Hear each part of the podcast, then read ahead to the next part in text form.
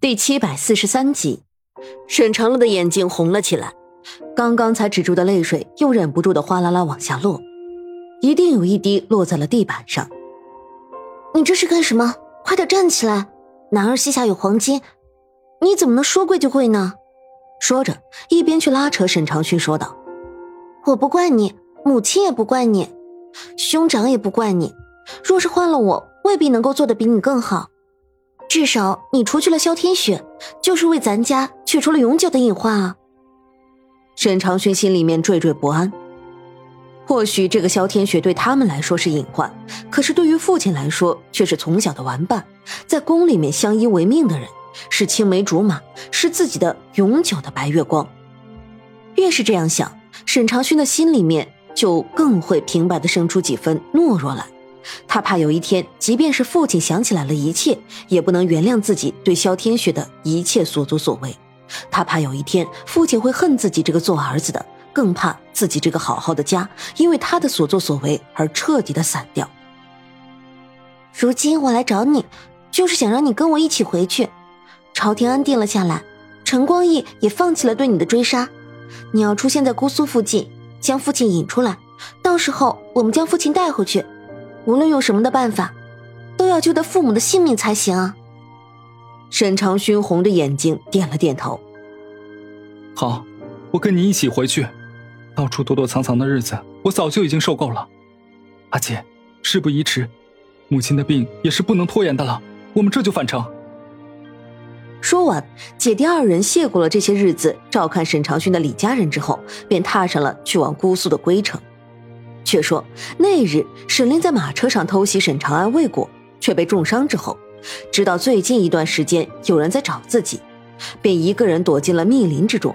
但是近日来，头却疼得厉害，脑海里面各种片段混乱不清，就好像是无数个人、无数张嘴在自己的耳边说话。萧天雪的声音不断的响彻在心底：杀了他，杀了他！他从来就没有放弃过对那个叫做沈长勋的女人的追杀。只是现在什么线索都没有了，他又想起来了当初在宫里面捅伤的那个女人的面孔，那种眼神，那样的哀伤，却又那样的熟悉，就好像是跟自己相识已久一样，却又让他搞不分明，到底是什么人，到底他们之间发生了什么样的事情，为什么自己每每想起的时候就会头痛欲裂，心痛难忍？转眼间已经到了年夏，日子一天天的过去。虽然苏月心的伤势还是时好时坏，但是不管如何说，总归是暂时稳定住了。刘子诺跟沈长安均是暂时松了一口气。又因为这几日又正是冷的时节，故而家里面炭火置办的十分整齐，就是怕苏月心的伤势因为天气的缘故好坏反复。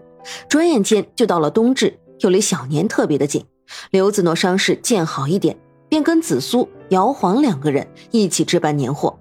这个年大概是沈家最凄凉、最冷清的一个年，但是不管如何，毕竟是新的一年，是一个开始，总不至于太敷衍。因而刘子诺又循着往年的例子重新置办东西，着人看了宗祠，上下打扫着，收拾器物供物，府里面上上下下总算是忙碌了起来，一扫当初的陈客。眼下刘子诺正查看着今年带进来的针线绸缎。这时候，姚黄捧着一盘的银骡子走了进来，说道：“少夫人，这是今天打赏用的，总共是盛了一百五十两的碎银，里面的成色份数不同，您瞧瞧。”说着递上去。刘子诺看了一眼，瞧见那银骡子上面有印着梅花的，有海棠的，有如意，有银锭子，各式各样的，忽然叹了口气，脸上露出了几分苦涩：“啊，只怕今年……”用不得这样多的银骡子了。往年的时候，沈家积德行善，每到过年都会给外面的穷人送去一些银骡子。只是如今沈家宛如泥菩萨过江，只有出账没有进账，哪里还能够顾得这么多的体面？行善行善，总归也要是自己好了才能行善。如今自救尚且不能，又如何能保住别人的安稳？沈长安这时候却走了进来。见到刘子诺一脸的难色，便更了衣服问道：“怎么了？是发生了什么愁心的事儿？”再愁又哪能愁得过你啊？刘子诺斟酌着说道：“只是觉得今年的冬赏是不是便取消了罢了。家里面是多事之秋，你看看什么地方不用银子？不说别的，光是今年到现在用的炭已经是超支了许多，又加上这一干的丫鬟、小厮、侍卫们，我们进账少，出账多的。沈长安沉吟了半天，看着那托盘里面放着的各式各样的银裸子，忽然问道：“你是不是觉得不该太过于高调，会引起陈光义这些人的惦记？”刘子诺犹豫着点了点头。沈长安俊逸的脸上忽然有了几分笑意，宛如阴云照射出来的几抹耀眼而璀璨的日光，晃得人眼睛又明媚至极。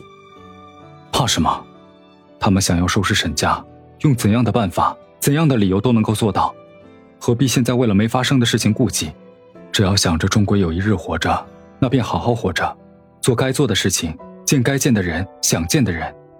无论如何，无愧自己的内心就成。放心吧，还有我呢。刘子诺忽然有些泪盈于睫，又将脑袋轻轻的靠在了沈长安的肩膀上，软软糯糯的说道：“那我们就好好过个年，让母亲看了。”心里面也不至于会担心，大家都会欢喜一些。沈长安点了点头，笑着揽了揽妻子的肩膀。两人吃了饭洗漱之后，便换了靴子和帽子，叫上小厮捧着银裸子，送到了上院苏月心的住处去。苏月心这时候正由紫苏服侍着，刚刚用过药，闭上眼睛，歪着脑袋养神。长安来了。苏月心闻到了儿子身上淡淡的苦涩，却又微甘的。龙涎香气说道：“如今，你跟你父亲一样，也喜好龙涎香了。”说话的语气淡然微弱，但是却让人平白的觉得心酸和落寞。他并不接苏月心的话，反而是从小四的手中接过了摆放着银骡子的盘子，递了上去给苏月心看。今年的银子也遵从了往年的旧例，子诺是有些担心的。只是我想着，咱们这样的人家，不管如何也不能怕了别人。低头这样的事情，父辈没做过，我就更不会开了这个先例。苏月心似乎有些疲惫，但是却还是微微笑着，眼底有着浓浓的欣慰，看向了沈长安，说道：“这件事情你做的很好，去叫库房开了单子来。若是家里面的银子不够了，就去兑换银票。往年如此，今年依旧不能让别人看清了咱们。”刘子诺在花厅上坐着，一边喝茶，一边看着丫鬟们屋里屋外的打扫，擦着花瓶、围栏和多宝阁上面的金银器物。这时候，有一个穿着黛墨色衣服的小厮，手里面捏着一张帖子走了进来，跪在了他的面前。是外头人拿过来，说是专门给少夫人的，还请少夫人过目。那人也说要等了您的回信，奴才们怎么劝都行不通，这才不得不留了他回话。刘子诺疑惑，心里面却想着会不会是姐姐派来的人有什么话要说，便急急的拆开了信件，上下打量了一眼，才合上信纸，说道：“你跟那人说，让他们且好好等一等，我跟爷稍后便过去。”